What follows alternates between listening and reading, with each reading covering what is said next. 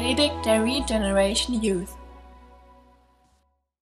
Ich weiß nicht, wie es euch geht, wie die letzten Tage waren. Wahrscheinlich habt ihr auch viel gegessen, viel zu essen gehabt, viel Familie gehabt. Ist das Mikro an, Samo? Hört das irgendwie gar nicht so richtig. Okay. Ähm, und wir haben, es ist cool, dass wir das Lied einfach gerade gespielt haben. Wir haben echt einen wunderbaren, großartigen Hirten, der für uns sorgt. Ich glaube, wir gerade in dem Überfluss, in dem wir leben, kann das manchmal schon mal sein, dass wir das vergessen, was für das, das, was wir haben, dass wir genug zu essen haben, dass wir ein Dach über dem Kopf haben, dass das nicht selbstverständlich ist und nicht etwas ist, weil wir uns verdient haben, sondern weil wir echt einen guten Hirten haben, der sich um uns kümmert, der sich um uns sorgt. Und wir werden uns heute, wie der äh, Michael eben schon gesagt hat, die Geschichte von einem Mann in der Bibel angucken. Für den war das nicht so selbstverständlich, dass er so viel Essen hat. Und er brauchte wirklich diesen wunderbaren Hirten. Ähm, ich will mal gucken, ob ihr wisst, um wen es heute gehen soll. In der Bibel steht ein Vers oder zwei Vers, da steht, da sprach er zu ihnen.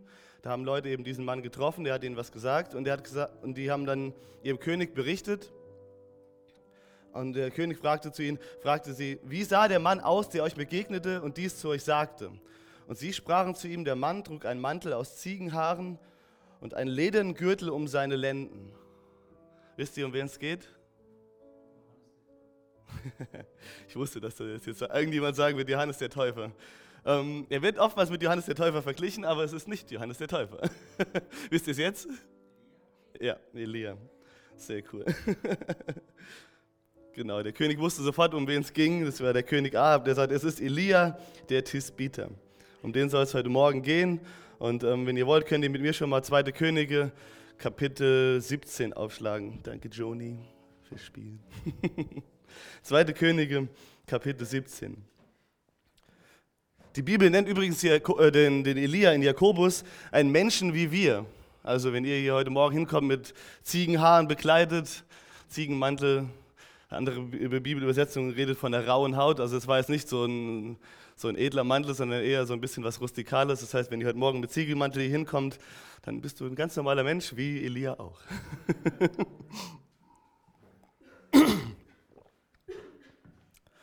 Ja, ich denke, wir können vieles Wichtige über, über Elia oder vieles uns, äh, für unser Leben einfach aus dem Leben von Elia ähm, lernen. Und wir wollen heute einfach mal im Schnelldurchgang durch das Leben von Elia gehen und was er einfach erlebt hat und daran gucken, was wir für heute, für unsere Beziehung mit Jesus einfach daraus lernen können. Wichtig für, was ihr euch einfach schon behalten müsst, ist, dass der Name Elia bedeutet, mein Gott ist der Herr. Der Name von ähm, Elia bedeutet, mein Gott ist der Herr. Und das erste Mal, dass wir eben von Elia hören, ist in eben 1. Könige Kapitel 17. Und damit ihr den Kontext einfach da wisst, dass ähm, die Nation Israel ist dort zweigeteilt in Israel und Juda. Und dieses, die, ähm, in Israel herrschte kurz zuvor, oder seit kurz zuvor der ähm, König Ahab. Und die Bibel sagt, dass der König Ahab der böseste König bisher seit aller Zeiten da gewesen ist. Er war noch schlimmer als die zuvor und die zuvor haben schon nicht wirklich das getan, was gut war in den Augen des Herrn, sondern die Bibel sagt, dass sie getan haben, was böse war in den Augen des Herrn. Und dann kommt eben dieser Ahab und dort steht, dass Ahab tat, was dem Herrn missfiel, mehr als alle Könige vor ihm. Er hat nicht, nicht nur von dem lebendigen Gott abgewendet, sondern er hat sogar eben die Götter der, der Nachbarländer reingebracht. Er hat ähm, für sie Altäre aufbauen lassen, eben diesem einen Gott Baal, den ihr vielleicht auch schon kennt und schon was von gehört habt, wo wir auch gleich wieder mehr von hören werden. Und er hat eben die Tochter von dem König von diesem Nachbarland, äh, die eben diesen Gott anbeten, geheiratet, diese Isabel.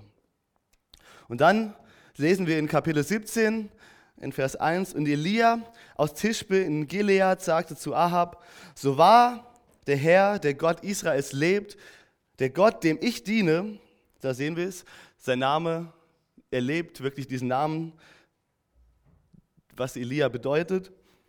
Und er sagt, so wahr der Gott, der, der Gott Israels, Gott, dem ich diene, lebt. Die nächsten Jahre wird weder Tau noch Regen fallen, es sei denn, ich ordne es an.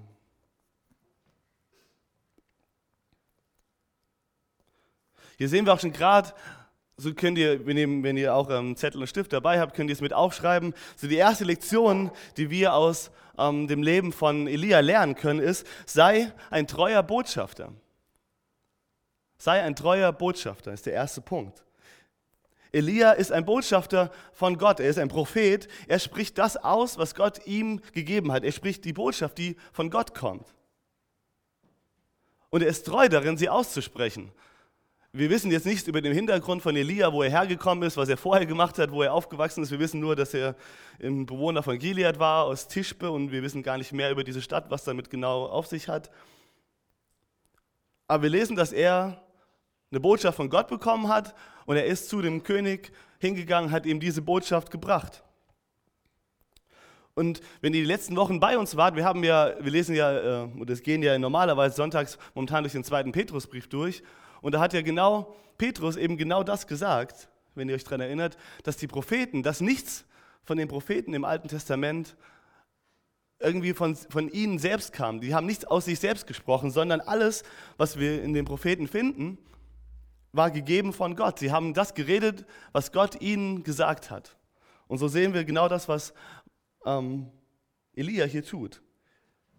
Er sagt nicht, ich komme hier und ich habe gesehen, hier und das und das passiert und deswegen sage ich dir das und das, sondern er sagt, so war Gott, der Gott Israels, so war er lebt, sage ich dir so und so. Das heißt, er hat eine Botschaft von Gott bekommen und er ist treu darin, diese Botschaft weiterzugeben. Und da, ich glaube, dass wir das genauso heute auf uns übertragen können und dass wir das auf uns übertragen sollten, gerade wenn wir jetzt wieder an die Zeit erinnern, in der wir uns gerade befinden, in der Weihnachtszeit oder der Nachweihnachtszeit mittlerweile schon, haben wir nicht auch eine Botschaft von Gott bekommen? Haben wir nicht etwas, was wir weitergeben können? Und die Frage ist, welche Botschaft gebe ich, welche Botschaft gibst du weiter? Gibst du in deinem Leben, mit deinem Leben oder erzählst du von der Botschaft, dass es einen Retter gibt, der in die Welt gekommen ist, wenn wir jetzt gerade in dieser Weihnachtszeit sind? Oder redest du am liebsten nur darüber, was du an Geschenken bekommen hast?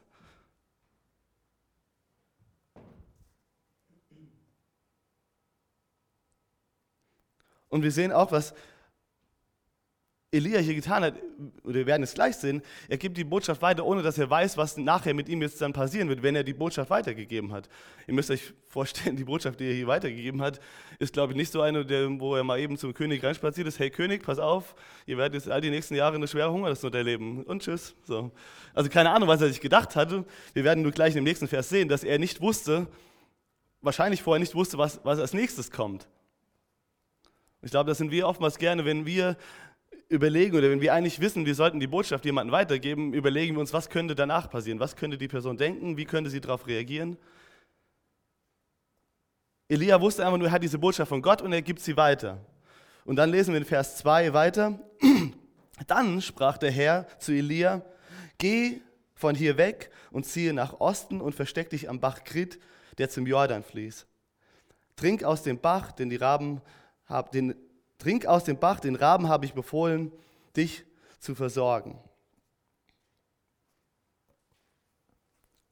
Elia machte sich auf und tat, was der Herr ihm befohlen hatte und blieb am Bach Grit, der zum Jordan fließt. Die Raben brachten ihm morgens und abends Brot und, und Fleisch und er trank aus dem Bach. Hier seht ihr das. Elia wusste bis zuvor noch nicht, was mit ihm passieren würde, aber er wusste dann, er gab die Botschaft weiter und dann sprach Gott zu ihm, geh weg von hier. Ähm, weil Gott hat diesen gesamten Überblick und er wusste, dass es wahrscheinlich jetzt den König nicht so amüsieren würde, die Botschaft, die er bekommen hat. Und dass er, wenn er ein bisschen länger das äh, sacken lässt und merkt, das passiert auch wirklich, dass es nicht regnet, dass er wahrscheinlich dann nicht sich so einen großartigen Freund gemacht hat mit dem König Ahab. Aber wir können auch, glaube ich, in diesen, diesen Versen, die wir gerade gelesen haben, wieder zwei Sachen lernen. Das erste ist, der nächsten Punkt, oder den zweiten Punkt ist, auch wenn diese Botschaft dich in Isolation führen sollte. Das ist der zweite Punkt. Auch wenn diese Botschaft dich in Isolation führen sollte. Wir müssen uns, glaube ich, bewusst machen, dass die Botschaft, die Gott uns gegeben hat, dass sie schon eine Botschaft ist, die nicht unbedingt jeder offenherzig bereitwillig annehmen will. Wir haben eine Botschaft, die, glaube ich, schon ähm, ich weiß, mir fehlt jetzt gerade das Wort, nicht exklusiv, aber schon so ist, dass sie in eine ganz bestimmte Richtung eben geht. Und das ist ja eine, eine Botschaft, die zu keiner Zeit in der Bibel nicht und auch, ich glaube, ganz speziell heute nicht, eine Botschaft ist, die populär ist. Sie sagen, wenn, wenn wir sagen, wir wissen oder wir glauben, Jesus ist der Weg, die Wahrheit und das Leben, dann hören wir, kriegen wir heute in der Zeit, besonders in der Zeit, eher den Gegenwind, dass wir gesagt bekommen, wie kannst du denn behaupten, dass du weißt, was die Wahrheit sein soll? Willst du damit etwas sagen, dass mein Denken nicht die Wahrheit ist?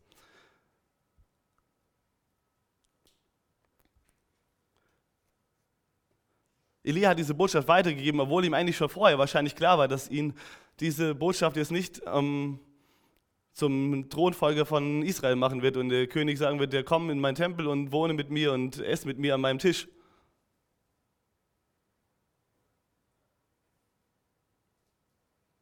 Und genauso müssen wir uns einfach bewusst machen, dass nicht jeder Mensch die Botschaft hören will, die wir weitergeben. Und so kann es sehr gut sein, dass du vielleicht der Einzige bist in deiner Klasse oder auf deinem Arbeitsplatz oder vielleicht sogar der Einzige bist in, de, in deiner Familie, der an Jesus glaubt, der glaubt, dass Jesus die Wahrheit ist, der, der glaubt, dass Jesus ihm Leben schenkt.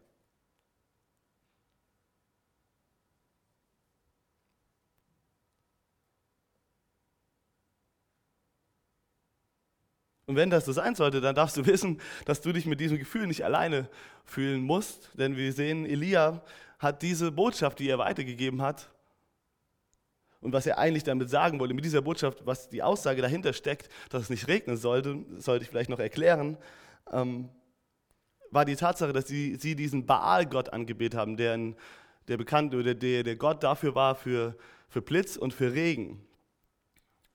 Und Gott wollte den Menschen damals und besonders dem König klar machen, der eben diese Götter angibt, diesen Gott, die Anbetung dieses Gottes eingeführt hat, ich bin der Gott, der euch versorgt, nicht irgendein Baal, nicht irgendein Blitz- und Regengott, sondern ich bin der Gott, der dieses Land fruchtbar macht. Ich bin derjenige, der es gemacht hat. Ich bin derjenige, der euch versorgen will. Warum wendet ihr euch eben diesen fremden Göttern zu, die letztendlich für euch nichts tun können, was wir gleich auch noch sehen werden? Und das Interessante ist, dass eben genau dieser Elia, der eben diese Botschaft weitergegeben hat, jetzt selbst diese Botschaft, die er weitergegeben hat, leben muss.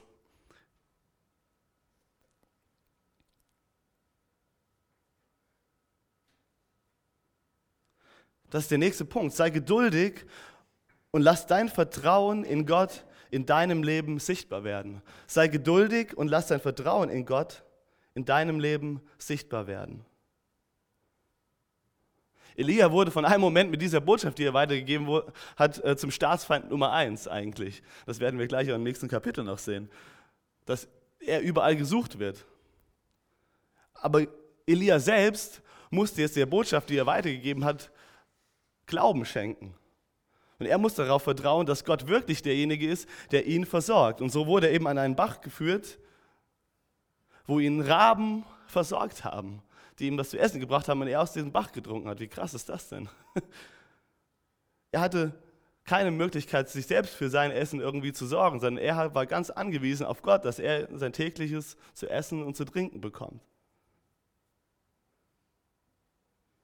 Und so vertraut Elia und lässt zu, dass Gott in seinem, vertraut Elia Gott und lässt zu, dass Gott in seinem Leben zeigen kann, dass er derjenige ist, der versorgt.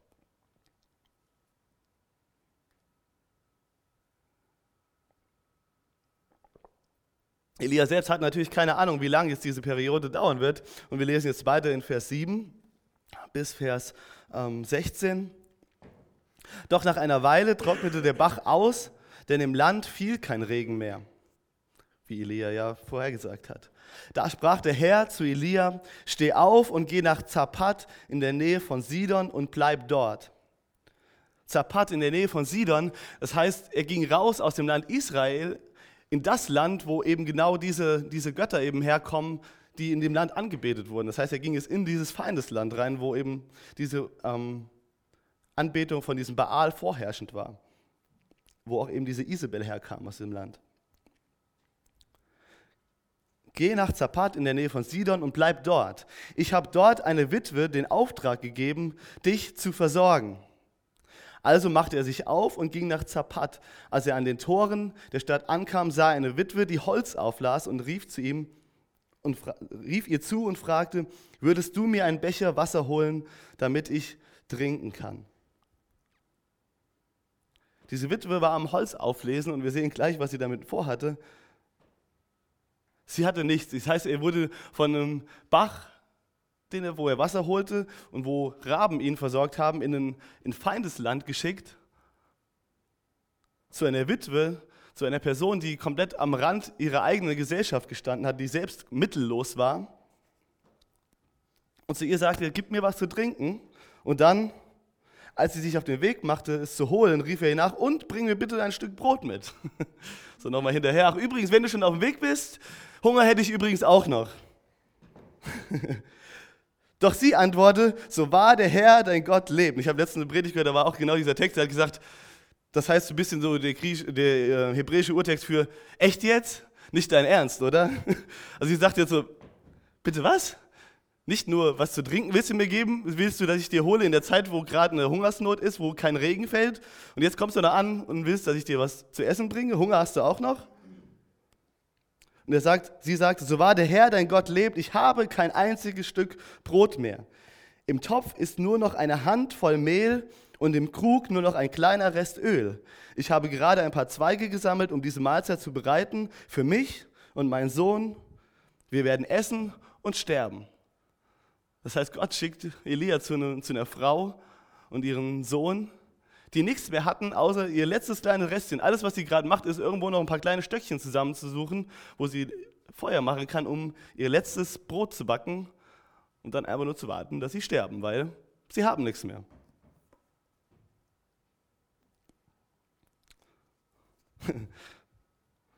Jetzt ist cool, was Elia sagt. Doch Elia sagt zu ihr, hab keine Angst. Er hat leicht reden, ne? Aber wahrscheinlich hat er auch schon einfach gelernt in den letzten circa einem Jahr, wo er in, an dem Bach war, da haben ihm Raben versorgt, sagt, und Gott hat ihn jetzt dahin geschickt, also sagt sein Vertrauen in Gott zu dieser Frau, hab keine Angst. Geh und mach, was du gesagt hast, aber backe mir zuerst einen kleinen Leib Brot und bring ihn heraus. Dann backe für dich und deinen Sohn. Denn so spricht der Herr, der Gott Israels, das Mehl im Topf wird nicht aufgebraucht werden und das Öl im Krug nicht zur Neige gehen, bis zu dem Tag, an dem der Herr dem Land Regen schickt. Und jetzt kommt es echt total abgefahren in Vers 15. Ihr müsst bedenken, fremdes Land, heidnisches Land, Götzenanbeter, die nicht dem Gott Israel dienen, Vers 15, sie ging los und tat, was Elia ihr aufgetragen hatte. Und sie, Elia und ihr Sohn aßen viele Tage lang, denn das Mehl im Topf nahm kein Ende und das Öl im Krug ging nicht zur Neige, wie der Herr durch Elia versprochen hatte.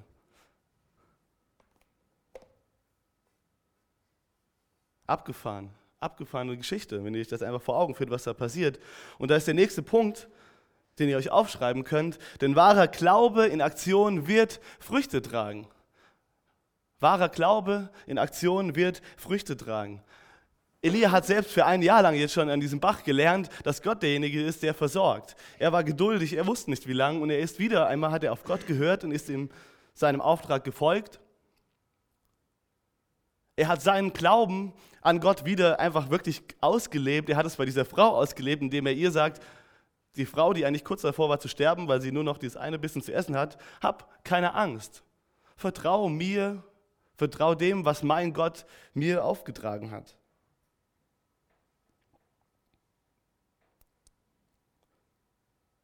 Und so durfte er miterleben, wie eine Frau in einem heidnischen Land, am Rande ihrer eigenen Gesellschaft, eigentlich schon dem Tode geweiht und ihr Sohn, einen Glauben, zum Glauben kam an den lebendigen Gott Israels.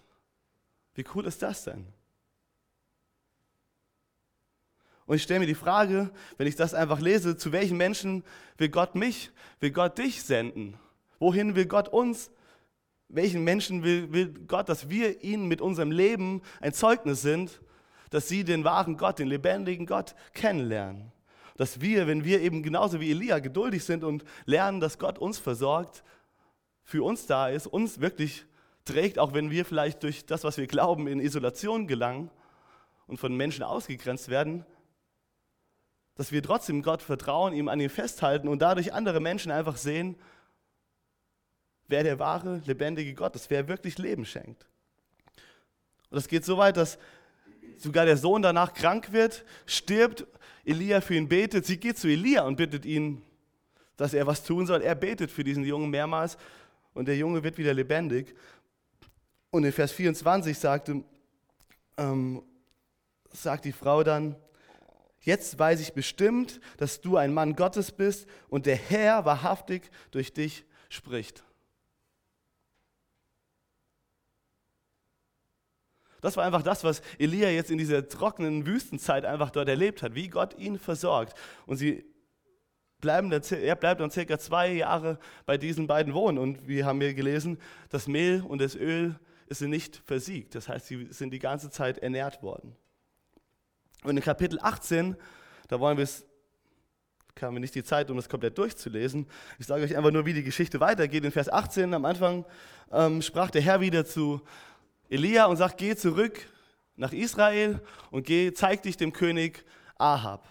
Und er macht sich auf den Weg und dort begegnet er, wenn er, als er sich auf den Weg gemacht hatte, dem Obadja, das war einer von den Palastvorstehern in dem Haus von Ahab. Und Obadja war einer der, ähm, der Guten quasi in, im Haus von Ahab, weil er hat noch ähm, auch Propheten von, von dem wahren, lebendigen Gott ähm, versorgt und beschützt, als die Isabel, die Frau von dem Ahab, versucht hatte, ähm, alle Propheten auszurotten von Israel. Und dem begegnet er dort und sagt, Hi Obadja, ich will gerne zum Ahab, sag, sag deinem, deinem König, ich bin da. Und der sagt, willst du, dass ich tot bin? Hast du nicht gehört, was ich gemacht habe? Ich bin eigentlich einer von den Guten. Jetzt sagst du, ich soll zum Ahab gehen und sagen, du bist da. Der König Ahab hat, sucht dich im ganzen Land, überall, und er hat immer wieder Leute schwören lassen, das Volk schwören lassen und seine Propheten schwören lassen, dass niemand ihn dich gesehen hat. Und jetzt sagst du, ich soll einfach zum König gehen und sagen, du bist da. Und wenn, während ich da hingehe, wer weiß, wo dein Gott dich wieder hinführt, während der Zeit, wenn ich weg bin. Und dann bin ich quasi dem Tod geweiht. Aber Elia sagt dann, so wahr der Herr, der Allmächtige lebt, in 15, Vers 15, dem ich diene, ich werde mich Ahab noch heute zeigen. Und so geschieht es dann auch. Und wir sehen, dass äh, Ahab in der ganzen Zeit bisher noch nichts gelernt hat durch diese, durch diese Zeit. Gott hat es nicht einfach nur gemacht, um dem Ahab eins reinzuwirken, sondern um ihm zu zeigen, dass er derjenige ist, der versorgt. Und es sind drei Jahre Hungersnot und in Vers 17, was sagt ähm, Ahab? Bist du es, der Israel ins Unglück gestürzt hat? fragte Ahab, als er ihn sah. Aber Elia hat die passende Antwort und ist auch dort wieder mutig, einfach die Botschaft weiterzugeben. Nicht ich habe Israel ins Unglück gestürzt, entgegnete Elia, sondern du und die Familie deines Vaters, denn ihr wolltet den Geboten des Herrn nicht gehorchen und stattdessen hast du die Bilder des Baal angebetet. Und dann sehen wir diese wahrscheinlich bekannteste Geschichte, warum der Michael sich auch so drauf gefreut hat, auf den Text heute, nämlich die Geschichte von Elia und den Baalspriestern. Da gibt es nämlich ein Lied von äh, christlichen Rockband Disciple, deswegen hat er sich schon so drauf gefreut auf den Text heute Morgen. Wer von euch kennt die Geschichte mit diesen verrückten Baalspriestern? Oh, krass, nicht so viele. Dann erzähle ich sie kurz im, im, Schnelldurchlauf. Also es war so, dass äh, Elia dann gesagt hat, pass auf, hol mir alle deine Baalspriester und da war noch ein anderer Gott, dieser Aschera. Letztendlich waren das 400, nee, 850 Priester, die sich dann versammelt haben, gehen auf diesen Berg Karmel. Ihr baut einen Altar auf, ich baue einen Altar auf für den lebendigen Gott Israels. Ihr ruft euren Gott an, er soll Feuer vom Himmel runter senden auf dieses ähm, Opfer, was wir dort errichten werden und ich werde das Gleiche tun und bei wem das Feuer vom Himmel fällt, der wird der wahre Gott sein. Letztendlich war es so, dass sie den ganzen Tag mit 850 Leuten um diesen Ding da rumgetanzt sind, sich teilweise geritzt haben, keine Ahnung, was alles gemacht haben. Nichts ist passiert. Und wir sehen dann am Ende, dass Gott, ähm, dass Elia dann auch einen, den, für, für den Gott Israels einen ähm, Altar aufbauen lässt es sogar viermal mit Wasser ähm, überschütten lässt, also wirklich tränken lässt im Wasser und er dann zu Gott betet. Und er sagte, Herr Gott Abrahams, Isaaks und Jakobs, zeig uns heute, dass du Gott in Israel bist, ab Vers 36 in Kapitel 18. und dass ich dein Diener bin und all dies auf deinen Befehl hin getan habe.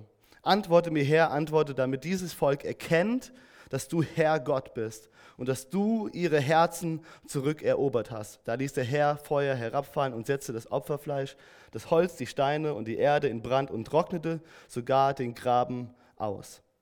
Als das Volk das sah, warfen die Menschen sich zu Boden und riefen, der Herr ist Gott, der Herr ist Gott. Da gebot Elia, ihn ergreift die Baals-Propheten, nicht ein einziger darf entkommen, und sie ergriffen sie alle, und Elia ließ sie an den Bach Kishon hinunterbringen und tötete sie dort. Abgefahren. Auch hier sehen wir wieder ganz klar, die Ausrichtung von, von Elia war nicht, um sich selbst darzustellen, sondern er sagte, ich will einfach so sehr, Gott, dass sie sehen, was ich gesehen habe in den letzten drei Jahren, dass du versorgst, dass du der Gott, der Lebendige bist und dass du ihre Herzen zurückeroberst. Und danach können wir einfach lesen, wie ähm, Elia betet siebenmal dafür, dass siebenmal einen Diener schickt, um zu gucken, ob Wolken kommen. Und dann sehen die, dass eine große Wolke einfach kommt und es wieder anfängt zu regnen. Und er schickte dann den, den Ahab zurück in sein Könighaus.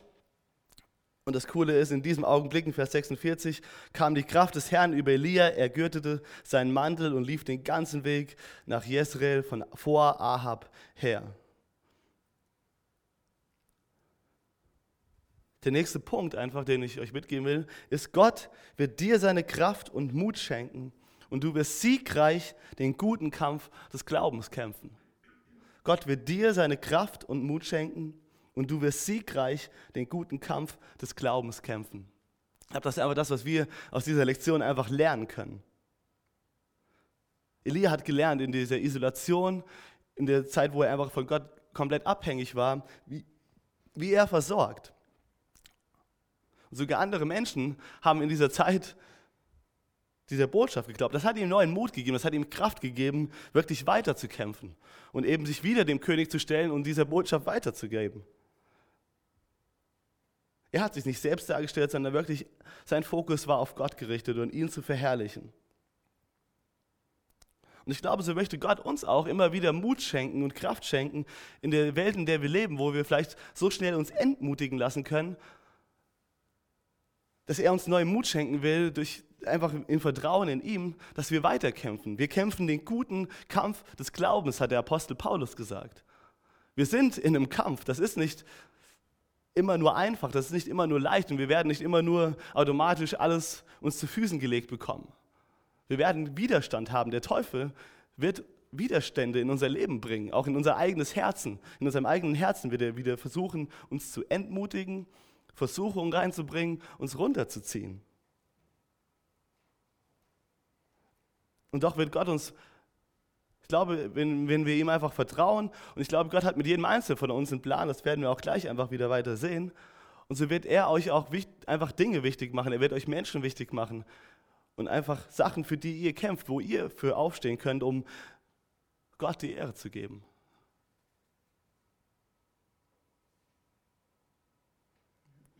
Vielleicht hat er jetzt in dem Moment gesehen, die Kraft des Herrn war auf ihn gekommen. Er rannte sogar vor äh, Ahab und seinen Streitwagen her bis nach Jezreel in der Kraft des Herrn. Das heißt, er war gerade so wirklich so voll in the Spirit, können wir vielleicht meinen. Und er hat vielleicht gedacht, so cool, jetzt kommt so die, die, die Ernte, die fahren wir jetzt ein. Jetzt wird, wird hoffentlich das ganze Volk umkehren. Die haben diese Baals-Propheten vernichtet. Jetzt wird endlich wieder der Herr in diesem Land angebetet. Mal gucken, was, was jetzt passiert. Der König Ahab, ich meine, er hätte ihn auch an dieser Stelle einfach umbringen können und vernichten können. Er hat es nicht gewagt, ihn anzurühren. Das finde ich irgendwie immer wieder erstaunlich, dass der Ahab in der ganzen Zeit nicht versucht hat, irgendwie einen Finger an, oder nicht, wir lesen nichts davon, dass er ihn versucht hat umzubringen, sondern immer wieder diese Botschaften empfangen hat. Sie gingen also wieder zurück und der Ahab im nächsten Kapitel, in Kapitel 19, Vers 1, erzählte Isabel alles, was Elia getan hat und wie er alle Baalspropheten mit dem Schwert getötet hat aber da ist keine Spur von Umkehr bei der Isabel, sondern genau das Gegenteil. Darauf, daraufhin schickte Isabel einen Boten zu Elia, ließ ihm ausrichten, die Götter sollen auch mich töten, wenn ich nicht morgen um diese Zeit das gleiche mit dir tue, wie du es mit ihnen gemacht hast. Da bekam Elia Angst und floh um sein Leben. Leider auch in diesen Situationen, auch wenn wir denken, eigentlich müssten es doch jetzt die Leute Kraft haben, auch vielleicht die Botschaft hier weitergeben haben. Warum jetzt, wir sehen vielleicht so eine Hoffnung, dass Leute das annehmen. Und dann kommt vielleicht ganz schnell auch wieder die Ernüchterung, dass es eben nicht so ist. Oder scheinbar nicht so ist, weil sich doch wieder Leute gegen uns wenden und gegen uns stellen. Und Elia bekam Angst und floh um sein Leben. Wir sehen, dass er dann in die Wüste ging. Vers 4. Er aber ging allein eine Tagesreise weit in die Wüste. Schließlich sank er unter einem Ginsterstrauch nieder, der dort stand und wollte nur noch sterben. Ich habe genug, Herr, sagte er. Nimm mein Leben, denn ich bin nicht besser als meine Vorfahren. Dann legte er sich hin und schlief unter dem Strauch ein. Krass, eigentlich kurz zuvor noch Feuer vom Himmel fallen gesehen, gekämpft für den Gott mit Mut und mit der Kraft, die, die wir denken, so krass, das, diesen Mut hätte ich gar nicht, diesen Glauben, den er bewiesen hat. Und einen Tag später, nicht mal einen Tag später, liegt er unter einem Strauch in der Wüste und sagt, lass fahren dahin. Gott, nimm einfach mein Leben, ist gut, ist schickt. Ich habe doch für dich gekämpft, was soll ich noch mehr machen? Das ist hoffnungslos, dieses Land ist hoffnungslos. Ich bin auch nicht besser, scheinbar habe ich trotzdem irgendwie verbockt. Nimm mein Leben. Lass mich einfach hier jetzt in der Wüste sterben. Bisschen wie diese Situation, hört sich fast so an wie die Frau, die Witwe, von der wir eben gelesen haben. So, hier, lass mich einfach nur hier sitzen und hier sterben. So, auf Wiedersehen. Weiter in Vers 5. Doch plötzlich berührte ihn ein Engel und sagte zu ihm, steh auf und iss. Er blickte um sich und sah ein Stück auf heißen Steinen gebackenes Brot und einen Krug Wasser bei seinem Kopf stehen. Also aß er und trank und legte sich wieder hin. Also er hatte seine Meinung noch nicht geändert. Ich dachte, cool, vielleicht auch noch mein letztes zu essen, aber dann. Dann kam der Engel des Herrn ein zweites Mal, berührte ihn und sagte, steh auf und iss, denn vor dir liegt eine lange Reise. Er erhob sich, aß und trank und das Essen gab ihm genug Kraft, um 40 Tage und Nächte bis zum Berg Gottes, dem Horeb, zu wandern. Dort fand er eine Höhle, in der er die Nacht verbrachte. Doch der Herr sprach zu ihm, was tust du hier, Elia? Gott war noch nicht fertig. Er dachte, okay, dann lass mich halt weiter in die Wüste gehen, mal gucken, was passiert. Gott, vielleicht nimmst du mir da mein Leben. Elia antwortete, ich habe dem Herrn Gott, dem Allmächtigen, von ganzem Herzen gedient. Ich habe doch nichts falsch gemacht, ich habe doch alles gegeben, was ich habe. Denn die Israeliten haben ihren Bund mit dir gebrochen, deine Altäre niedergerissen und deine Propheten getötet. Ich allein bin übrig geblieben und jetzt wollen sie auch mich umbringen. Er hat so ein bisschen gedacht, so, Gott, was ist denn jetzt? Warum bringen sie mich jetzt? Also ich dachte, du wirst irgendwann mal vielleicht so für dich, für dich kämpfen, für deinen Namen, dass sie es endlich raffen und dass sie das, was ich sage, dass sie dem Glauben schenken. Aber stattdessen wollen sie jetzt auch noch mich umbringen. So, was geht hier ab? Da sprach der Herr zu ihm, geh hinaus, stell dich auf den Berg vor dem Herrn, denn der Herr wird vorübergehen. Zuerst kam ein heftiger Sturm, der die Berge teilte und die Felsen zerschlug vor dem Herrn her. Doch der Herr, der die Berge teilte und die Felsen zerschlug, ups, war nicht, doch der Herr war nicht im Sturm, sorry. Nach dem Sturm bebte die Erde, doch der Herr war nicht im Erdbeben. Und nach dem Erdbeben kam ein Feuer, doch der Herr war nicht im Feuer. Und nach dem Feuer ertönte ein leises Säuseln. Als Elia es hörte, zog er seinen Mantel vors Gesicht, ging nach draußen und stellte sich in den Eingang der Höhle. Eine Stimme sprach, was tust du hier, Elia? Ich sagte, ich habe dem Herrn Gott, dem Allmächtigen, von ganzem Herzen gedient, aber die Israeliten haben ihren Bund mit dir gebrochen, deine Altäre niedergerissen und deine Propheten umgebracht. Ich allein bin übrig geblieben und jetzt wollen sie auch mich noch umbringen. Da sprach der Herr zu ihm, geh zurück auf den Weg, den du gekommen bist, durch die Wüste nach Damaskus. Wenn du dort bist, salbe Hazael zum König von Aram, dann salbe Jehu den Sohn Nimschis zum König von Israel und salbe Elisa den Sohn Schafats aus Abel Mehola an deiner Stelle zum Propheten. Wer Hazael entkommt, wird den Jehu töten und wer Jehu entkommt, den wird Elisa umbringen. Doch 7000 Menschen in Israel will ich verschonen, alle, die sich nie vor Baal niedergeworfen und ihn geküsst haben. Elia war wieder in der, in der, völligen Isolation. Er dachte, es gibt wirklich jetzt auch niemanden mehr, der irgendwie diese Botschaft noch glaubt, niemanden mehr, der irgendwie sich noch an den Gott Israels erinnert. Also eigentlich kannst du mich auch nehmen und dann, keine Ahnung Gott, was du dann vorhast, musst dir was Neues überlegen, aber eigentlich ist es hoffnungslos. Elia durfte hier aber was ganz Besonderes einfach in dieser Wüste wieder lernen. Und zwar, dass Gott mit ihm noch lange nicht, zum einen, dass Gott mit ihm noch lange nicht fertig ist, aber dass Gott auch mehr ging um, als um, um einen großen Plan, sondern dass Gott persönlich an ihm interessiert ist. Gott, Elia hatte keine Ahnung von diesen 7000 anderen, die sich nie vor Baal gebeugt haben. Elia hatte keine Ahnung, was Gott noch durch ihn einfach machen will. Eben, dass sein Dienst, den er gemacht hat, durch Elisa weitergehen sollte. Dass er weiterhin Könige salben sollte. Total krasse Sachen, die eigentlich noch, die Gott mit ihr vorhat. Und er wollte einfach nur in der Wüste sterben. Deswegen, der nächste Punkt ist ein bisschen längerer, wenn ihr ihn aufschreibt.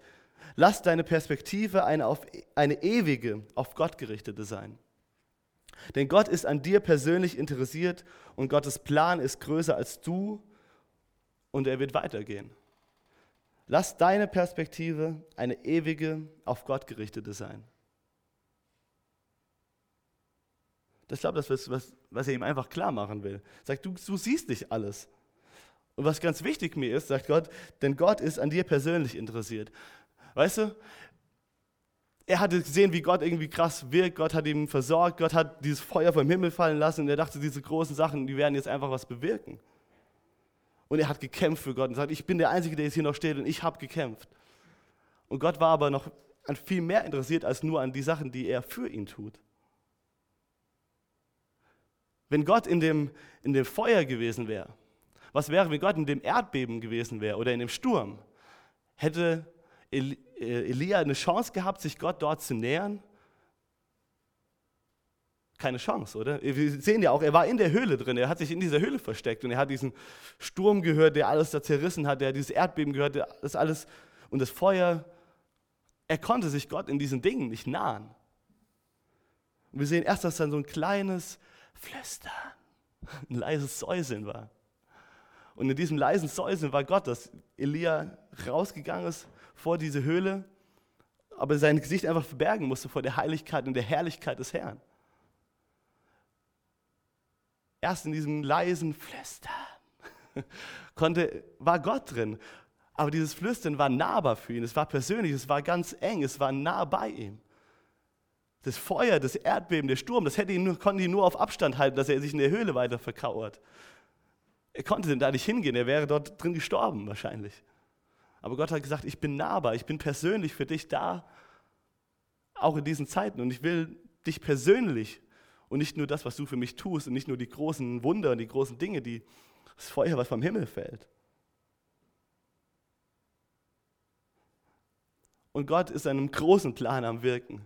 Das ist das Verrückte. Gott ist einen unglaublich großen Plan am Wirken. Er wusste nichts von diesen 7000, er wusste nichts von dem, was Gott noch durch ihn machen will und wie das weitergehen will, das wird das Werk.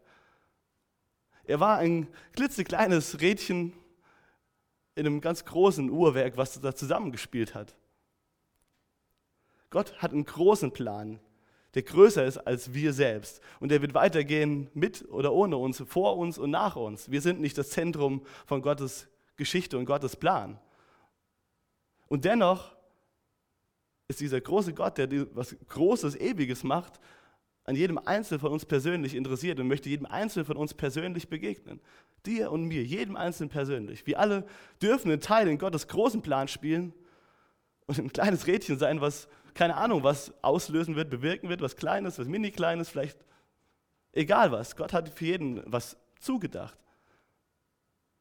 Aber Gott ist auch an jedem Einzelnen von uns persönlich interessiert. An deinem Leben, an meinem Leben, an deinem Herz, an meinem Herz, dass wir ihm ganz nah begegnen können.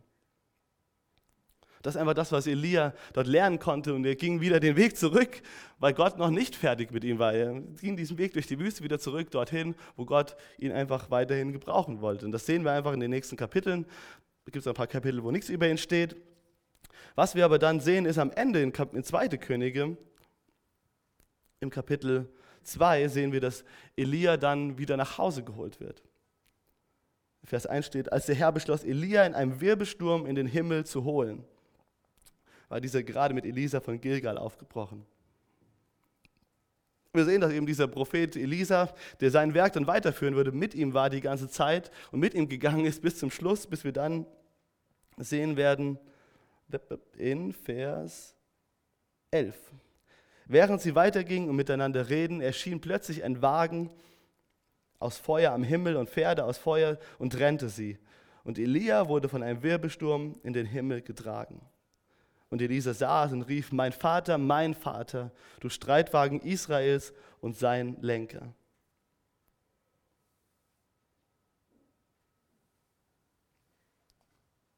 Und das ist der letzte Punkt, den ich einfach heute machen will. Wenn du mit feurigen Wagen nach Hause in ewige Gemeinschaft mit Gott einkehren wirst. Wenn du mit feurigen Wagen nach Hause in ewige Gemeinschaft mit Gott einkehren wirst. Das ist das Ziel. Das dürfen wir bei all dem, was um uns herum passiert, durch all die guten Zeiten, aber auch all die Nöte und die schweren Zeiten und die Isolation, in der wir vielleicht stecken und die scheinbaren Niederlagen, in denen wir stecken, dürfen wir nicht vergessen, was unsere, unser Ziel ist, was unsere Hoffnung ist.